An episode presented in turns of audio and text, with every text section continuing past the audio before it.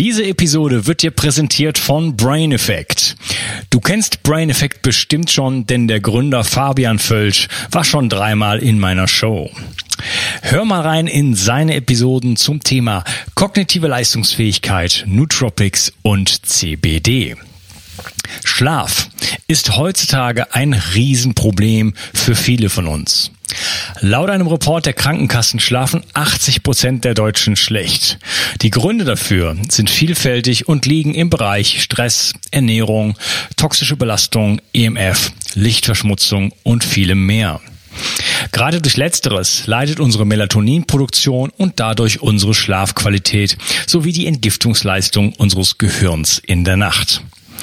Ein guter Schlaf ist absolut essentiell für unsere Gesundheit und darum tue ich alles, um meinen Schlaf so solide wie möglich zu machen.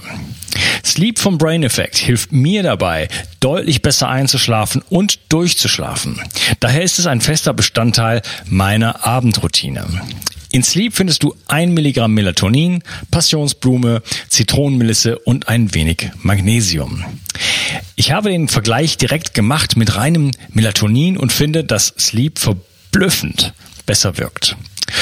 Und das Beste ist, als Hörer von Bio360 bekommst du auf Sleep und die anderen Produkte von Brain Effect satte 20% mit dem Gutscheincode Bio360. Folge dem Link in der Beschreibung oder in den Show Notes. Und du tust nicht nur dir etwas Gutes, sondern unterstützt auch noch diesen Podcast und hilfst damit, dass es ihn in Zukunft auch noch geben wird. Bio 360 Zurück ins Leben. Komm mit mir auf eine Reise. Eine Reise zu mehr Energie und fantastischer Gesundheit.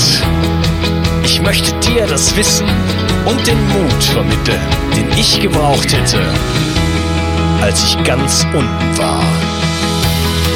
Dabei will ich dir helfen, wieder richtig in deine Energie zu kommen. Zurück ins Leben. Der Schlaf ist meiner Meinung nach die wichtigste Intervention für unsere Gesundheit. Mit ihm steht und fällt unsere gesamte Verfassung. Was unserem Schlaf am meisten im Wege steht und wie man einen richtig guten Schlaf bekommt, erfährst du in dieser Episode. Mein heutiger Gast ist Schlafpsychologe, Unternehmer, Buchautor und Begründer des bioenergetischen Schlafes. Begrüße mit mir Professor Günther Amann Jensson. Hallo Günther. Hallo, guten Morgen, Unkas. Hey. Schön, Günther, dass du hier bist und wir uns äh, über das vielleicht das grundlegendste Thema überhaupt unterhalten können. Mein Podcast Bio 360 hat angefangen mit der, also Episode 1 ging über den Schlaf. Denn äh, mir war klar, dass der Schlaf wirklich an der Basis steht für, für eine gute Gesundheit und äh, ja, wir dürfen uns da heute drüber unterhalten. Vielleicht bevor wir einsteigen, äh, kannst du dich noch ein bisschen vorstellen? Gerne. Also Name Günther Wehrmann Jensson, bin Österreicher äh, in Vorarlberg, äh, Nähe Feldkirch. Meine Grundprofession ist die Schlafpsychologie und die letzten 36 Jahre habe ich mich mit dem Thema Schlafgesundforschung auseinandergesetzt und natürlich ganz intensiv immer aufgrund der Studienlagen über Lösungen für die Menschen nachgedacht, wie sie ihren Schlaf verbessern können und welche Einflüsse heute den Schlaf stören und welche Einflüsse heute den Schlaf noch fördern können. Und daraus ist natürlich im Laufe der Zeit eine richtige Organisation geworden äh, unter der Marke Samina. Und wir sind heute in vielen Bereichen unterwegs, äh, neuerdings auch in Kliniken. Und das war eigentlich immer mein Ziel, den Schlaf auch im medizinisch-therapeutischen Bereich zu etablieren. Und darüber können wir dann gerne auch sprechen. Ja, äh, mit Vergnügen. Ja, dann äh, lass uns mal einsteigen. Wie gut schlafen wir denn heutzutage eigentlich? Ja, also meine These und wie erwähnt, ich bin seit über 30 Jahren in dem Thema mittendrin. Ich behaupte, dass 95 Prozent der Menschen keinen biologisch optimalen Schlaf haben.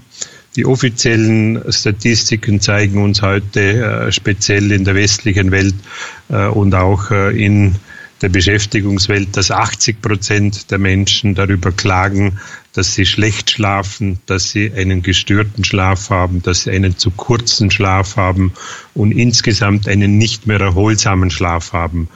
Das ist die Ausgangssituation. Und wenn ich meine These vergleiche äh, mit der größten Studie über die Weltgesundheit, das heißt über 20 Jahre war das Ziel einer Studie herauszufinden, wie steht es um die Gesundheit der Weltbevölkerung. Es haben 188 Länder mitgemacht, es wurden 35.000 Datensätze verarbeitet und das Ergebnis wurde 2015 veröffentlicht im Lancet und war schockierend. Das heißt, 95 Prozent der Menschen leiden heute an mindestens einer Krankheit und ab dem 60. Lebensjahr sind es oft vier, fünf verschiedene Beschwerdebilder. Das ist die Ausgangssituation, die wir heute haben in Richtung Schlaf, in Richtung Gesundheit. Und wie du am Anfang gesagt hast, äh, natürlich ist es vollkommen richtig. Der Schlaf ist der wichtigste Einzelfaktor für unser körperlich, seelisch, mental und emotionales Befinden. Und die Gesundheit ist zu über 90 Prozent vom Schlaf abhängig. Ja, und das würde ich auch gerne äh, in dieser Episode mal rausarbeiten, weil ich glaube, jeder hat so ein gutes Gefühl dafür, dass Schlaf wichtig ist. Das ist, kann man ja jeden Tag erleben. Man hat gut geschlafen, fühlt man sich gut. Hat nicht so gut geschlafen, dann äh, kann wirklich der ganze Tag drunter leiden. Aber ähm, wie wichtig, wirklich wie elementar der Schlaf ist, welche Funktionen der Schlaf hat für unseren Organismus, für unser Gehirn, was da alles passiert. Ich glaube, das muss einem erstmal im Detail klar werden, um wirklich diese unfassbare Bedeutung des Schlafes zu erkennen und dann auch wirklich ins Handeln zu kommen und die Maßnahmen zu ergreifen, zu sagen, okay, ich optimiere jetzt meinen Schlaf, weil das ist, äh, ich, das ist gut investiertes Geld, gut investierte Energie, gut investierte äh, ja, Maßnahmen, die man da macht, denn ähm, es, es bringt nichts, irgendwelche Nahrungsergänzungsmittel zu nehmen oder, oder äh, andere Interventionen zu machen, wenn man das nicht äh, äh, wenn man das nicht optimiert hat und da nicht äh, dahin kommt, wirklich einen richtig guten Schlaf zu haben. Welches, genau. welches Image hat denn heute eigentlich der Schlaf? Ja, das ist ja die eigentliche Herausforderung.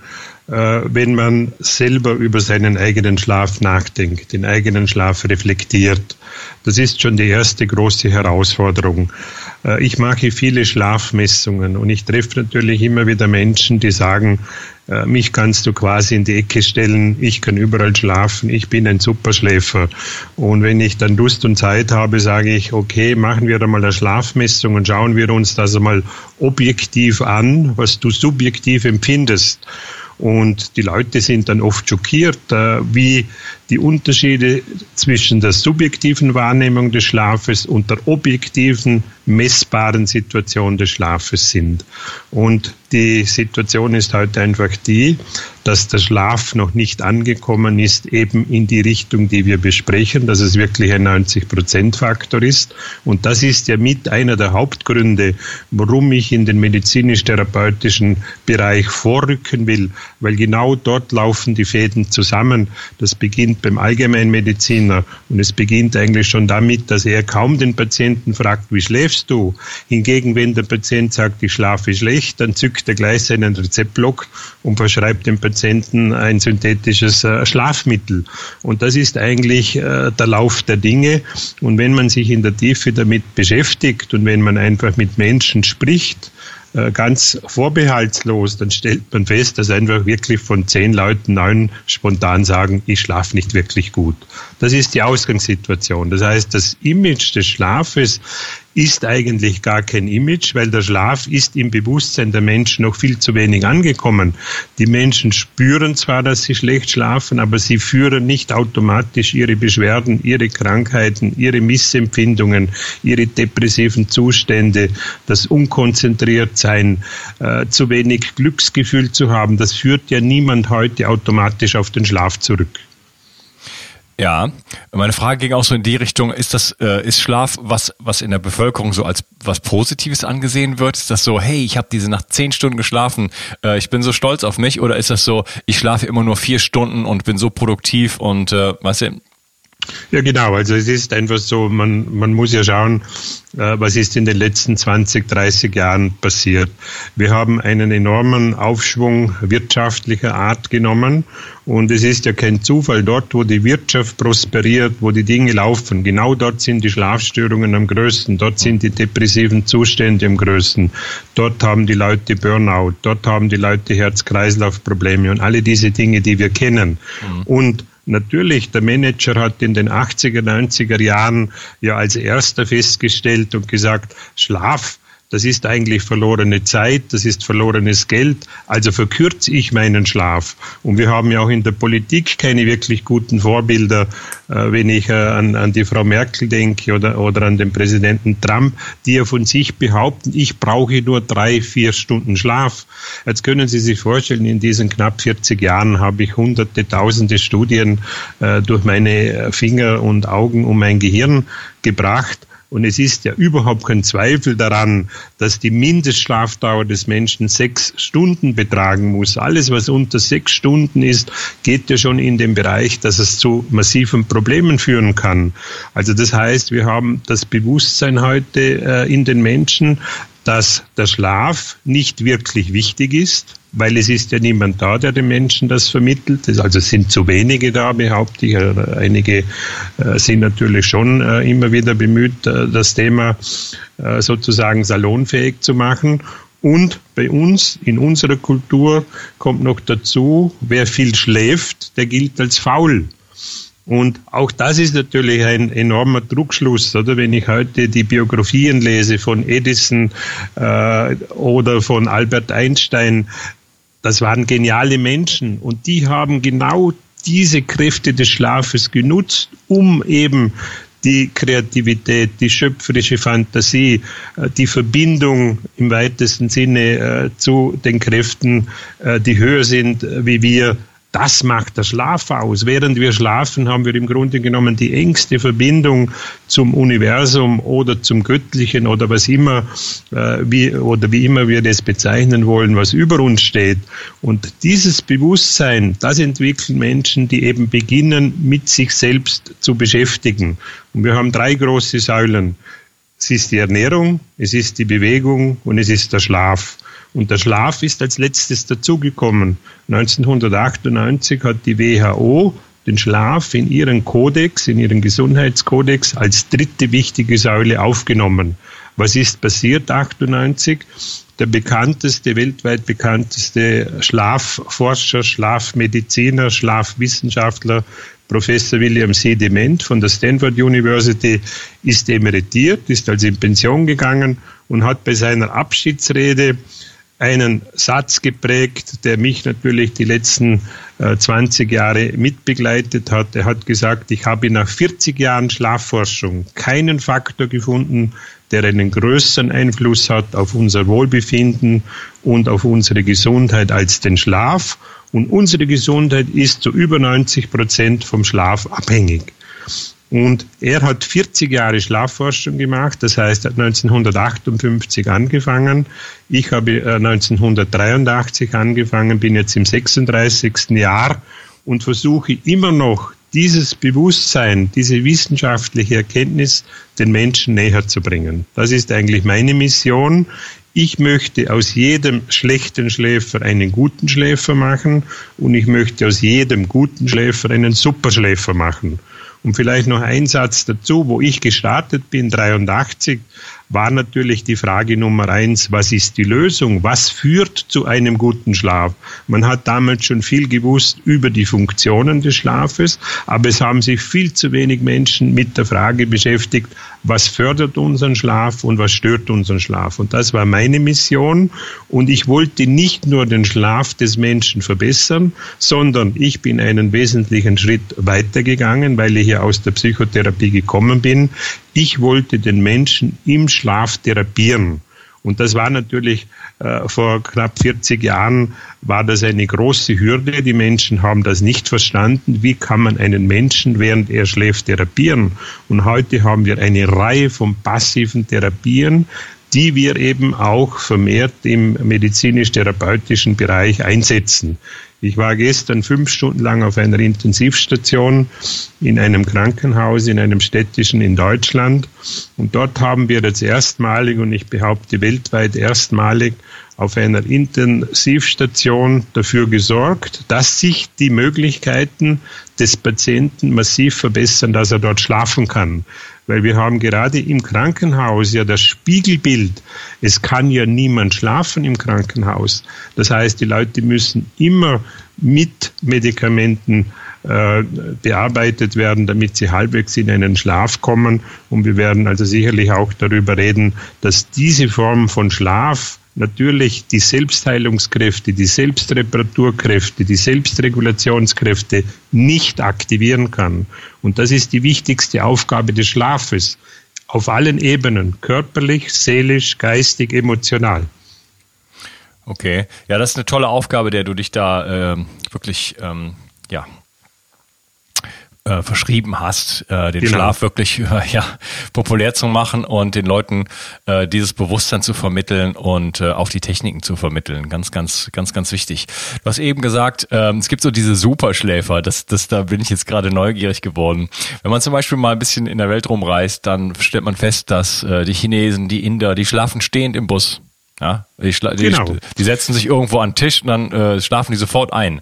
Äh, das hab, ist mir mein ganzes Leben lang noch nicht geglückt. Auch dann nicht, wenn ich die ganze Nacht nicht geschlafen habe oder nur zwei Stunden geschlafen habe und eigentlich auf dem letzten Loch gepfiffen habe, ähm, ist mir einfach nicht möglich. Diese Superschläfer, die Leute, die im Auto sitzen, die Beifahrer, die die ganze Zeit geschlafen haben und so weiter, ähm, jetzt sagst du, wenn man die dann mal durchmisst sozusagen, dann kommen gar nicht so gute Ergebnisse über raus. Also gibt es da so, so fundamentale Unterschiede und ähm, mich interessiert auch, ob das, was, was ist da kulturell los? Warum die Inder und die Chinesen? Also so genetisch unterschiedlich sind sie ja gar nicht.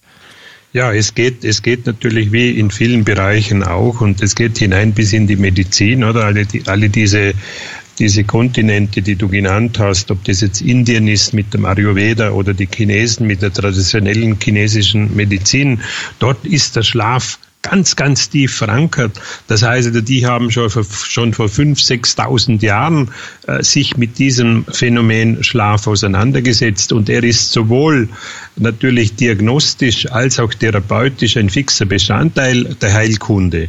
Bei uns in der westlichen Medizin ist das natürlich genau nicht der Fall. Das heißt also, der Patient, der ein Problem hat, da wird ja nicht der Schlaf in diese Problemzone mit eingenommen.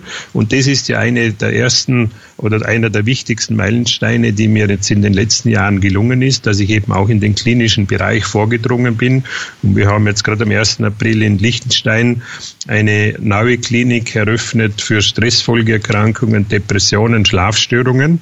Und in dieser Klinik werden alle Dinge, die ich die letzten 30, 35 Jahre entwickelt habe, sowohl Hardware als auch Software, das heißt also, da geht es um das Verhalten, das ist eben dann der Kern der Schlafpsychologie.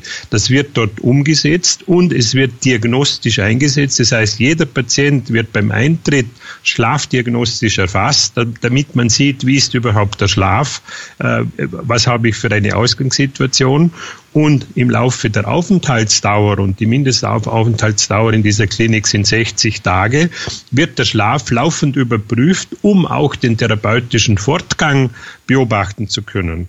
Und gerade bei der Depression, und die Depression wird uns in den nächsten äh, zwei Jahrzehnten massiv beschäftigen. Wir haben heute die Prognose der WHO, dass wir davon ausgehen müssen, dass bis zum Jahr 2000 spätestens 2030, also in zehn Jahren, wird die Depression die Krankheitsstörung Nummer eins sein.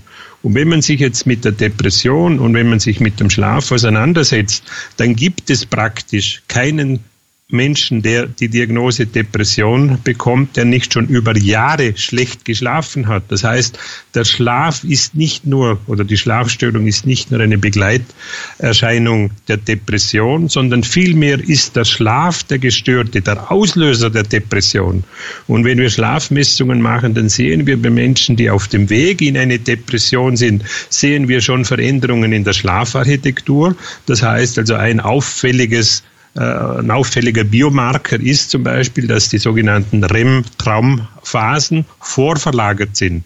Das heißt, wenn wir dann Schlaf uns anschauen, dann ist im ersten Nachtdrittel viel Tiefschlaf, im zweiten und dritten Nachtdrittel ist viel von diesem Rapid Eye Movement Traumschlaf und ganz einfache Regel, der Tiefschlaf ist wichtig für unsere körperliche Regeneration und der Traumschlaf ist wichtig für unsere psychisch, seelisch, emotionale, mentale Regeneration.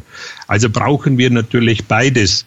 Und jetzt sind wir schon bei einem Punkt, wenn der Traumschlaf am Ende der Nacht größtenteils stattfindet und die Menschen den Schlaf verkürzen, dann haben sie zu wenig Traumphasen und haben eine hohe Anfälligkeit für psychische Störungen, für psychosomatische Störungen. Und dazu zählt natürlich in erster Linie die Depression und auch das Burnout. Letzte Woche hat die WHO das Burnout offiziell äh, in ihren Kodex mit aufgenommen und ist heute eben als Krankheit definiert.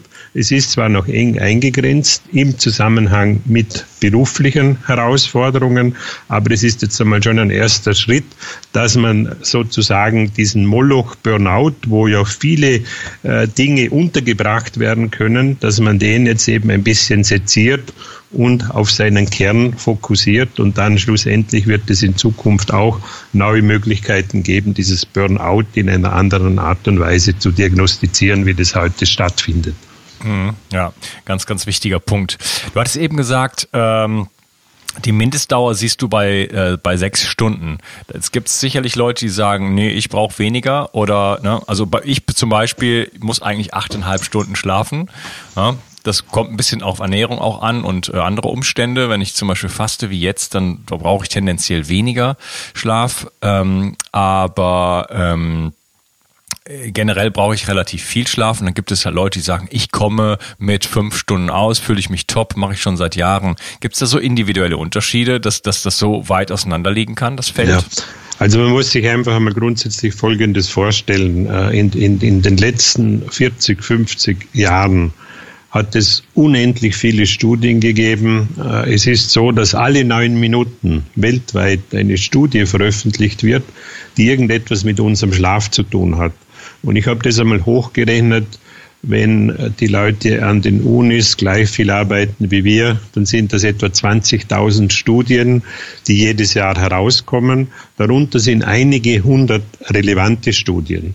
Und wenn wir jetzt über die Schlafdauer reden, dann hat es natürlich viele Studien zum Thema Schlafdauer gegeben. Ich bin ja auch sehr verankert im Bereich äh, Leistungs- und Spitzensport, weil für den Spitzensportler und Leistungssportler ist der Schlaf natürlich auch, was die Leistung anbelangt und die, die Regenerationsfähigkeit, die wichtigste Säule. Deshalb hat der Sportler zum Beispiel intuitiv äh, die Ausgangssituation, dass er seinen Schlaf ganz anders bewertet wie jemand, der äh, im Büro arbeitet oder der irgendeinen Job betreibt. Der ist viel weiter vom Schlaf weg. Und zur Schlafdauer können wir Folgendes sagen. Die Studien haben Folgendes gezeigt. Ein Mensch, der wirklich ein Kurzschläfer ist, und es gibt solche, wie du richtig sagst, der braucht nur fünf Stunden. Was ist jetzt der Unterschied, wenn ich vergleiche einen Normalschläfer, der sieben, acht Stunden schläft, und also einen Kurzschläfer? Und vereinfacht ausgedrückt kann man sich das so vorstellen, der Kurzschläfer, der schläft effizienter wie der Langschläfer. Und wenn ich jetzt ein Beispiel nennen darf, die Menschen liegen heute acht Stunden in ihrem Bett und schlafen nur sechs Stunden davon. Das heißt, das ist eine Schlafeffizienz von 75 Prozent. Und wenn ich jetzt sage, dass ein guter Schläfer, ein Superschläfer, der hat eine Schlafeffizienz von 98 Prozent, mindestens 95 Prozent, dann sieht man eigentlich schon, wo die Problematik liegt. Das heißt, wir liegen zwar im Bett, aber wir können nicht mehr schlafen. Wir brauchen viel zu lange, um einzuschlafen. Wir wachen in der Nacht zwei, dreimal auf, sind dann auch über längere Zeiträume wach. Und das dritte Phänomen ist, äh, mit dem heute viele zu kämpfen haben, das zu frühe Erwachen. Das heißt, wir wachen zu früh auf und können dann nicht mehr einschlafen. Dadurch gibt es natürlich Veränderungen in der Schlafdauer. Die ist übrigens auch genetisch kodiert. Das heißt also, wir jeder von uns hat sozusagen einen genetischen Code, wie lange seine optimale biologische Schlafdauer ist. und die ist im Mittel, wenn wir jetzt alles in einen Topf werfen und das statistisch auswerten, dann können wir sagen, die Menschen schlafen heute im Durchschnitt zwischen sieben und acht Stunden und die Studien zeigen uns auch, die ideale Schlafdauer liegt genau in diesem Bereich. Da haben wir die höchste wenn der Schlaf gut ist, die höchste Wahrscheinlichkeit, dass der Schlaf unsere Gesundheit fördert und dass unser Immunsystem äh, gestärkt wird im Schlaf, dass alle diese Prozesse gut funktionieren bis hin zur Entgiftung, über die wir dann noch äh, getrennt äh, gerne reden können. Das heißt also zusammengefasst, dass ein entscheidender Faktor, was Schlafqualität anbelangt, ist die Schlafeffizienz. Das heißt, also die Schlafmedizin hat eine genaue Definition, die ist auch schon alt, die wurde vor auch, äh, ja, sind fast 60 Jahre jetzt, wo, wo das festgelegt wurde, dass man äh, die Anteile der einzelnen Schlafphasen genau definiert. Das heißt, ein gesunder Schläfer hat 15 bis 20 Prozent Tiefschlaf. Und da haben wir jetzt schon das Problem Nummer eins. Ich stelle fest, die Menschen haben durchwegs zu wenig Tiefschlaf. Weder junge Menschen noch ältere Menschen mittelalte äh, Menschen kommen auf die richtige äh, Tiefschlafphase, Phasenlänge. Dann stelle ich fest, die Leute träumen teilweise zu wenig, weil sie eben Schlafdefizit produzieren. Das heißt also, der Schlaf kann nicht zu Ende geführt werden. Das führt dann zu allen möglichen Problemen, weil unser Gehirn dann versucht, gewisse Dinge nachzuholen. Also das heißt, wenn ich jetzt einmal ein, zwei Nächte äh, nicht ausreichend schlafen konnte, was ja immer wieder einmal vorkommt durch verschiedene Umstände, ich schlafe nur drei, vier Stunden, dann versucht natürlich der Organismus und insbesondere unser Gehirn, das nachzuholen. Das heißt, dann verlängern sich automatisch die Tiefschlafphasen, es verlängern sich automatisch die Traumphasen. Und das sind alles so Dinge, oder, wo die Menschen natürlich in ihrem Bewusstsein ganz weit weg sind. Aber wenn man es ihnen erklärt, dann verstehen die es natürlich. Ja, du hast gerade gesagt, Schlafdauer ist genetisch kodiert. Ähm, Dave Asprey zum Beispiel ist jemand, der ähm, ja viel darüber redet, dass er seinen Schlaf gehackt hat und mit verschiedenen Maßnahmen dazu kommt, dass er eine sehr hohe Schlafqualität, also eine hohe Schlafeffizienz hat. Aber jetzt nicht so in dem Sinne, wie du das definiert hast, dass die Leute zwei Stunden im Bett liegen und wach sind, sondern sagen wir mal, ich würde acht Stunden schlafen also ich jetzt zum Beispiel, und er würde das Gleiche erreichen, also die gleichen äh, Qualität von REM-Schlafphasen und Tiefschlafphasen sozusagen in äh, ja, fünfeinhalb oder sechs Stunden. Ist das, ist das möglich oder ist das Quatsch? Ja, also ich kenne natürlich, äh, der Dave Esper ist natürlich auch ein Fan von dem, was wir machen.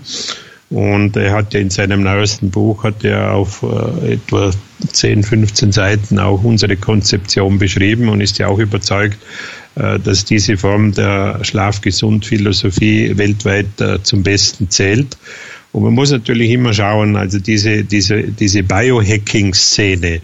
Biohacking bedeutet ja im weitesten Sinne, das sind Menschen, die wollen auf natürliche Art und Weise ihre Gesundheit, ihr Wohlbefinden, ihre Leistungskraft optimieren. Und da gibt es natürlich verschiedenste Wege dazu. Und das, was er unter anderem beschreibt, äh, sind einfach Abweichungen von der Norm.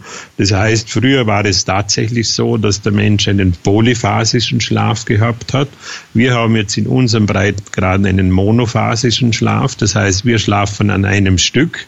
Und natürlich kann ich theoretisch das zerstückeln und komme dann am Ende dieser 24 Stunden auf das gleiche Ergebnis.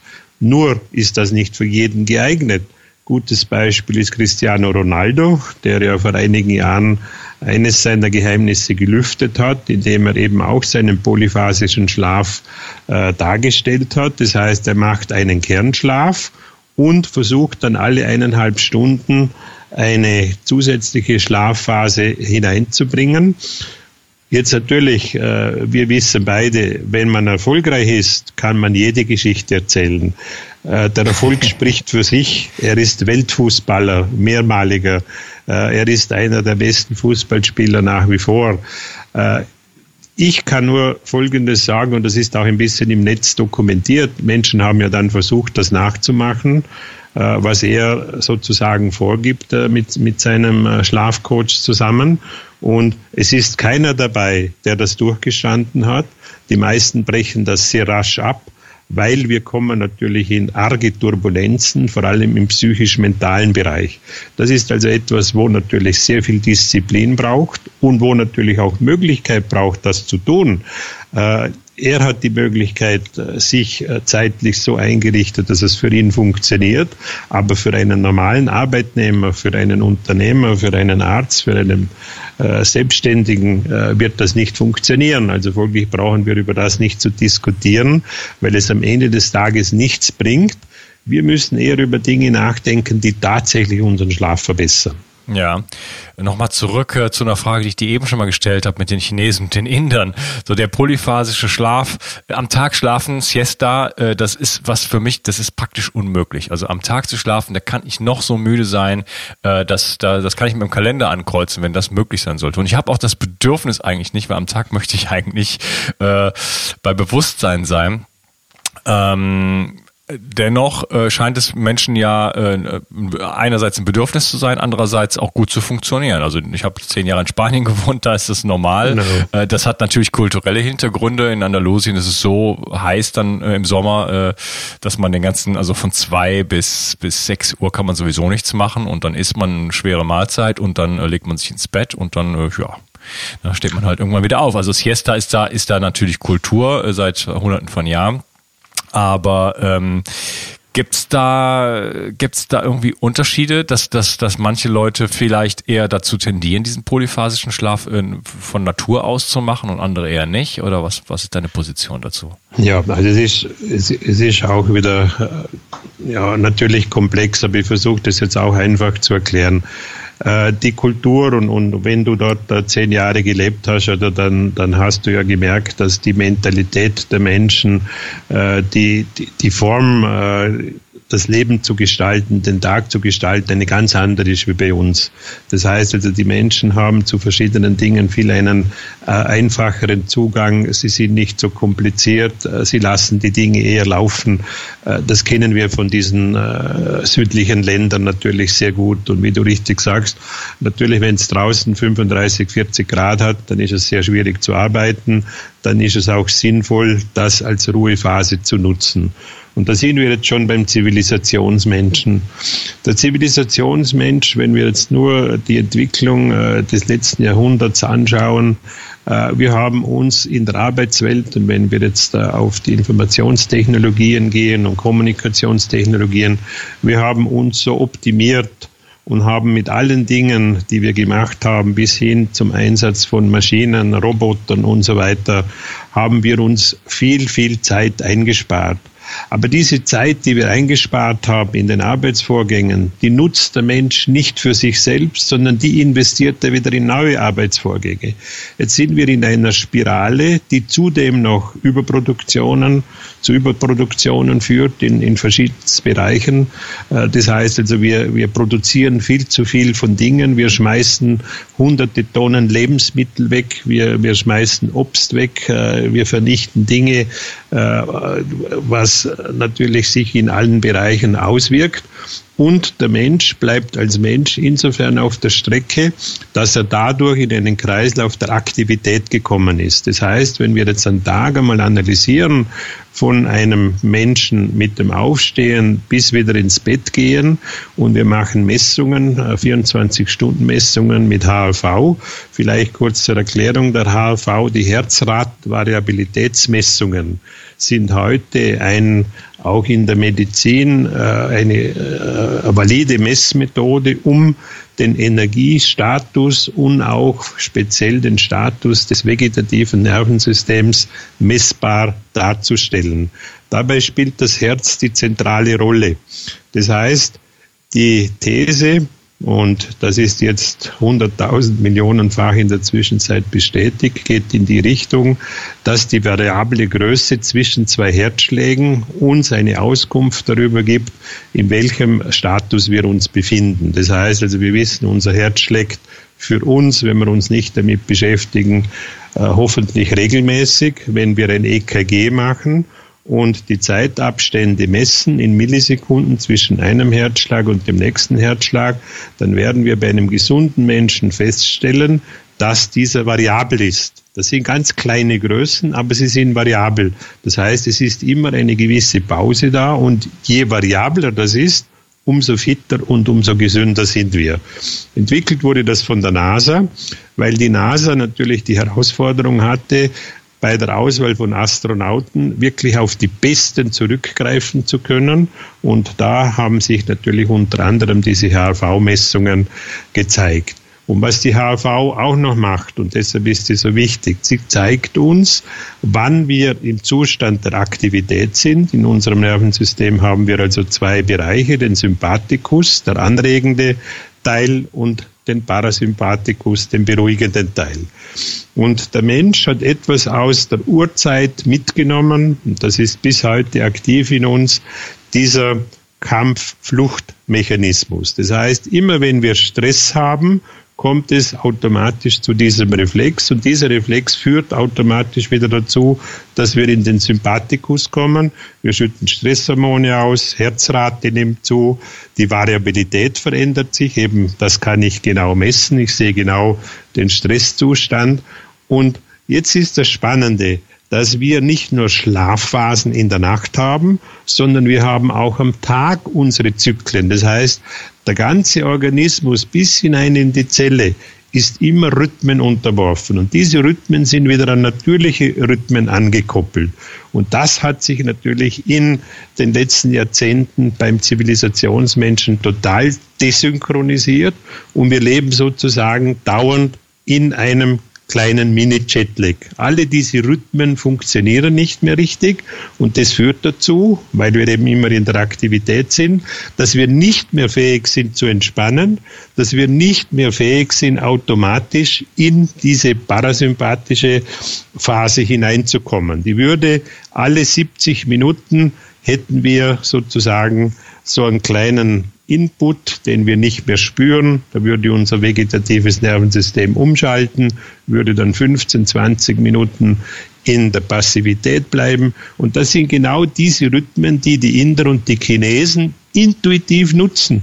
Das heißt, also, die spüren genau, jetzt komme ich in eine parasympathische Phase, jetzt lasse ich los. Und das Beste zum Loslassen ist natürlich ein Kurzschlaf. Ah, wunderbar, okay. Tolle Erklärung. Ähm, wir haben übrigens einen gemeinsamen Freund, äh, Professor Dr. Karl Hecht. Genau. Genau, den habe ich äh, vor kurzem besucht und da haben wir auch direkt ein Live-Interview gemacht und haben uns über Chronobiologie unterhalten und da genau. hat er genau. das auch erwähnt. Mir äh, fällt gerade der Begriff nicht ein. Er hatte dafür so ein. Ja, das ist äh, der, der so, sogenannte Ruheaktivitätszyklus. Äh, der in der Wissenschaft eigentlich äh, speziell jetzt in, in der Chronobiologie und, und jetzt auch in der Chronomedizin, in der Chronopsychologie eine äh, zunehmende Rolle spielt. Das heißt, wir sind immer einen Teil der Zeit, oder wenn wir jetzt einfach die Stunde als, als, als Maßgabe oder die 90 Minuten als Maßgabe hernehmen, dann sind wir automatisch, wären wir in einem Zustand auch der Entspannung. Und das fällt jetzt beim Zivilisationsmenschen plus, äh, plus minus weg. Das heißt, es ist ganz einfach, jeder Mensch, der einen Wecker braucht, hat ein Schlafdefizit und jeder Mensch, der ein Handy äh, in seiner Tasche hat, ist mehr oder weniger in der Aktivität.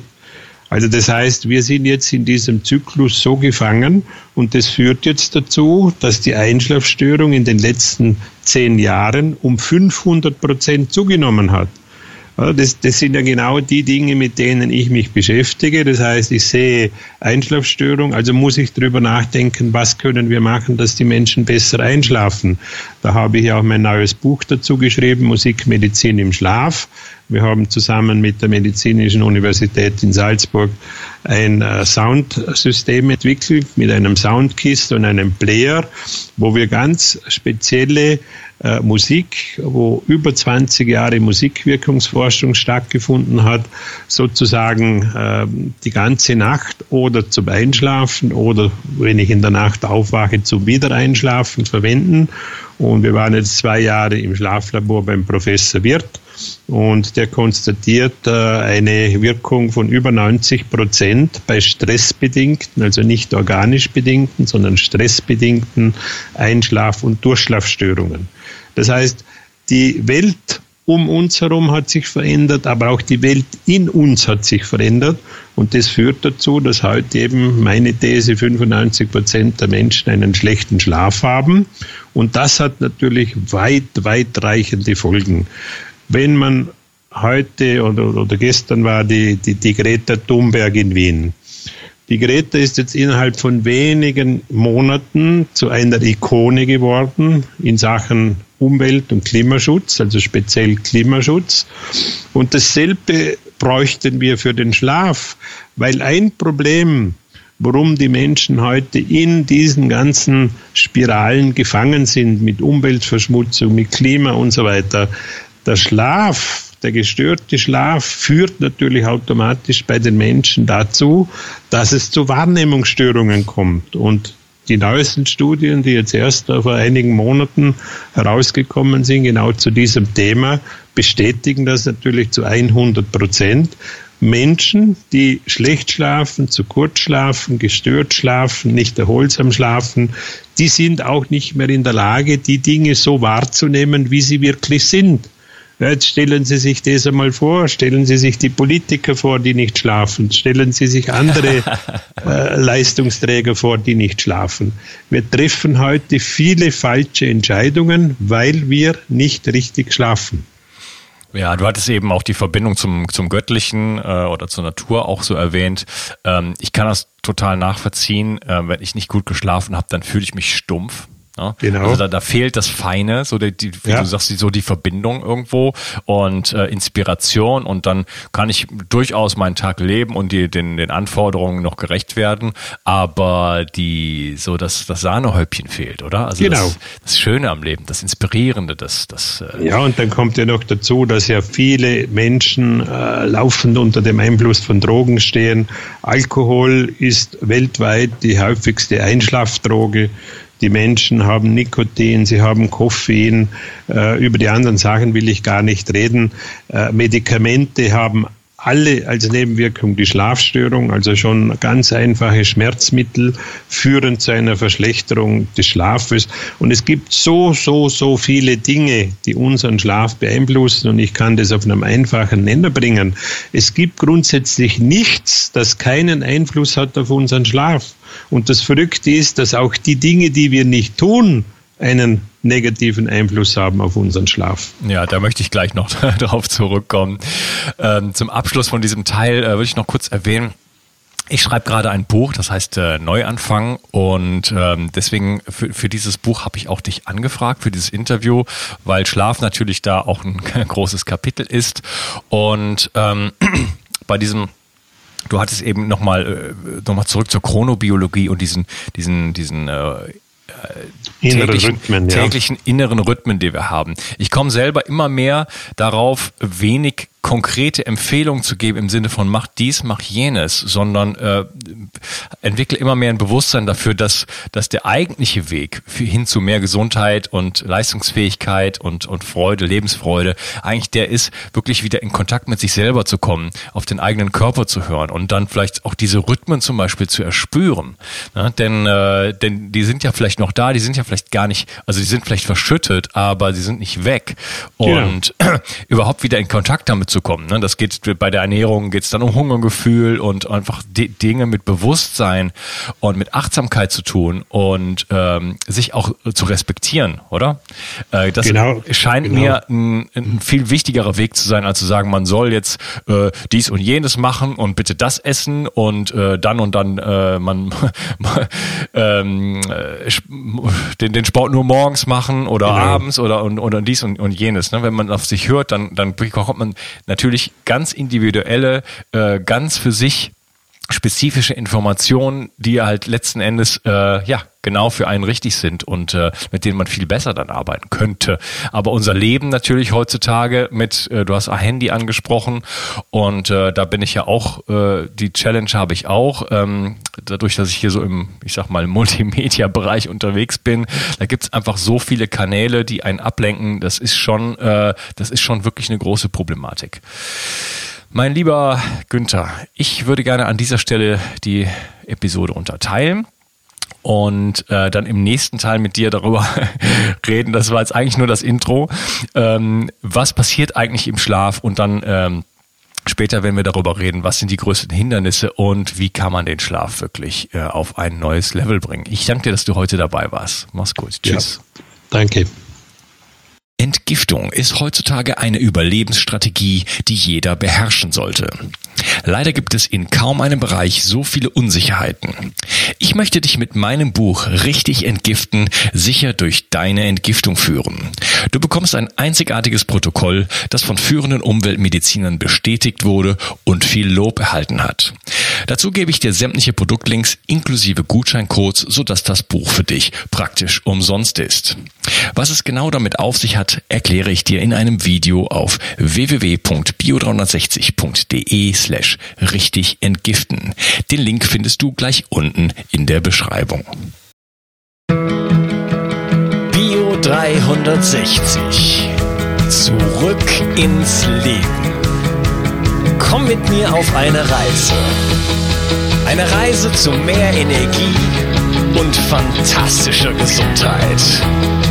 Ich möchte dir das Wissen und den Mut vermitteln, den ich gebraucht hätte, als ich ganz unten war. Dabei will ich dir helfen, wieder richtig in deine Energie zu kommen. Zurück ins Leben.